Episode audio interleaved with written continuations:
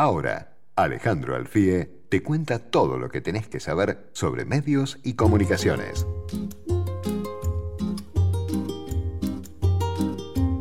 Ale, ¿cómo te va? ¿Qué decís? ¿Qué tal, ¿Cómo Diego? anda eso? ¿Cómo estás? Buen día. Todo muy bien. ¿Lo tuyo? Bueno, bien, bien, también, sí, justo estábamos recién escuchando la, la sesión de la Comisión Bicameral del Congreso de Comunicación Audiovisual.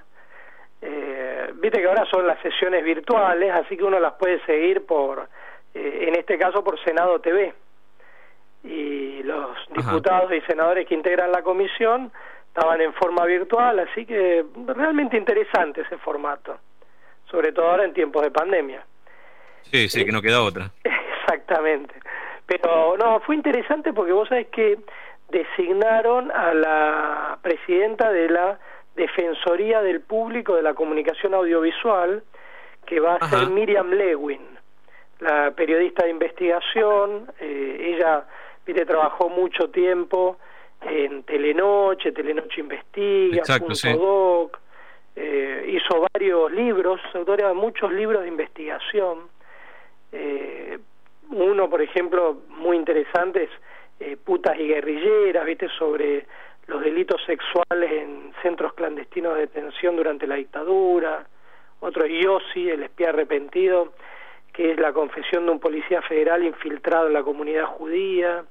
O sea que la designación de Miriam Lewin, la verdad que es eh, algo interesante, porque te diría que eh, bueno, poner una periodista a cargo del organismo que se encarga de recibir las quejas y reclamos eh, de los espectadores, digamos, de la audiencia, de los medios Claro. audiovisuales y de tramitar ante los medios esos reclamos.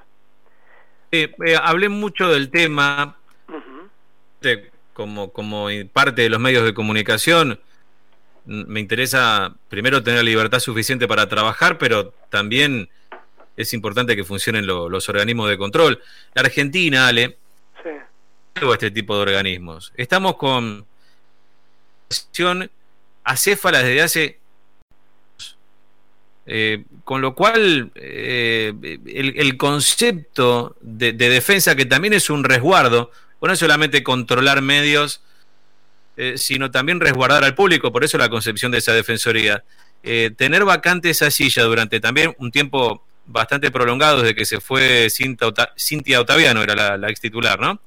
En realidad, mira, ahí lo que hubo fue un reemplazo temporario eh, de Alonso eh, y luego una intervención de eh, Rodra Rodríguez eh, desde hace unos meses.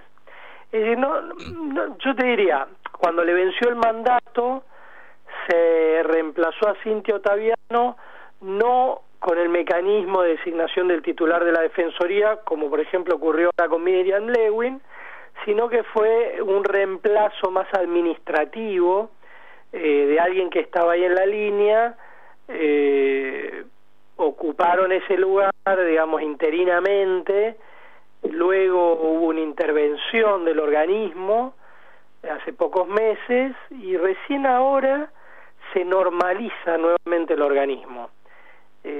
Pero pero hubo una conducción, o sea, no, no es que estuvo acéfalo, estuvo Alonso, ahora estuvo Rodra Rodríguez, eh, pero bueno, con conducciones, digamos, este, Sí, son interinatos. no tienen fuerza política. De, de transición, podríamos decir. Claro, sí, sí, sí. Esta, esta vez hubo una designación, hubo también una discusión en esta designación. Te digo que eh, Juntos por el Cambio se abstuvo, sobre todo por un tema reglamentario, no tanto por, por la personalidad ni el perfil de Miriam Lewin, sino porque eh, para la elección del defensor del público tiene que haber audiencias públicas, que en este caso no las hubo, y ellos decían que no hubo mucho tiempo para ver las adhesiones y objeciones que tenía la candidatura de Miriam Lewin. Entonces, de hecho, ellos reclamaban eh, que dieran por lo menos una semana para, para analizar esas adhesiones y objeciones, porque había diputados de la comisión bicameral que incluso no habían podido ver esas adhesiones ni objeciones, como Karina Banfi, que es secretaria de esa comisión, pero en eso, digamos que el Frente de Todos prefirió avanzar eh, con la mayoría de los votos. Es decir, cuando se dio, se dio la discusión, dijeron, bueno, votemos, y ellos tenían la mayoría y votaron, digamos. Este, que eso fue una lástima porque, de alguna manera, eh, podría haber salido, este, quizá más por consenso, y la votación fue, eh, digamos, votaron a favor solo los del Frente de Todos y se abstuvieron eh, los de Juntos por el Cambio. Eh, también hubo otras designaciones en esta reunión de la bicameral, que esas sí salieron todas por unanimidad, ahí hubo consenso, ahí designaron a dos directores del Ente Nacional de Comunicaciones, para completar la integración del directorio, ahí designaron a Silvana Judici, que fue ella directora antes del ENACOM, y después designaron eh, por el Frente de Todos a Alejandro Gijena. con lo cual ahora el Ente Nacional de Comunicaciones ya va a tener seis integrantes, faltaría uno más, que es el que eh, decide el Poder Ejecutivo Nacional. En ese sentido, yo te diría que eh, es raro porque el Poder Ejecutivo designa a cuatro integrantes de siete y hasta ahora designó a tres nada más. Con lo cual, eh, quizá la designación que haga, te diría que podría cambiar el equilibrio del cuerpo. Dependiendo si está más cercano a Cristina Kirchner que Alberto Fernández, ¿no? Podríamos decir. Sí, sí. Y hubo después otras dos designaciones más para Radio y Televisión Argentina, que van a acompañar la gestión de Rosario Lufrano. Ahí designaron a Cintia Otaviano, que ella fue antes, ¿te acordás? Defensora del público, que hablábamos de ella.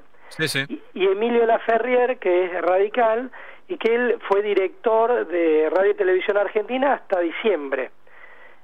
Eh, con lo cual, digamos, de a poco se van completando la integración de los organismos que hacen a la comunicación audiovisual.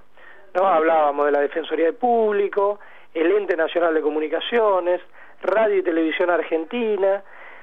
Quizá para el oyente son algo técnico, podríamos decir, pero bueno, hacen a los organismos que intervienen en regular y en controlar eh, a la comunicación audiovisual. Mi querido Vale, no me quedó mucho más tiempo, pero te dejo un abrazo y la seguimos la semana que viene. Gracias. ¿eh? Dale, Diego, un abrazo grande. Hasta luego.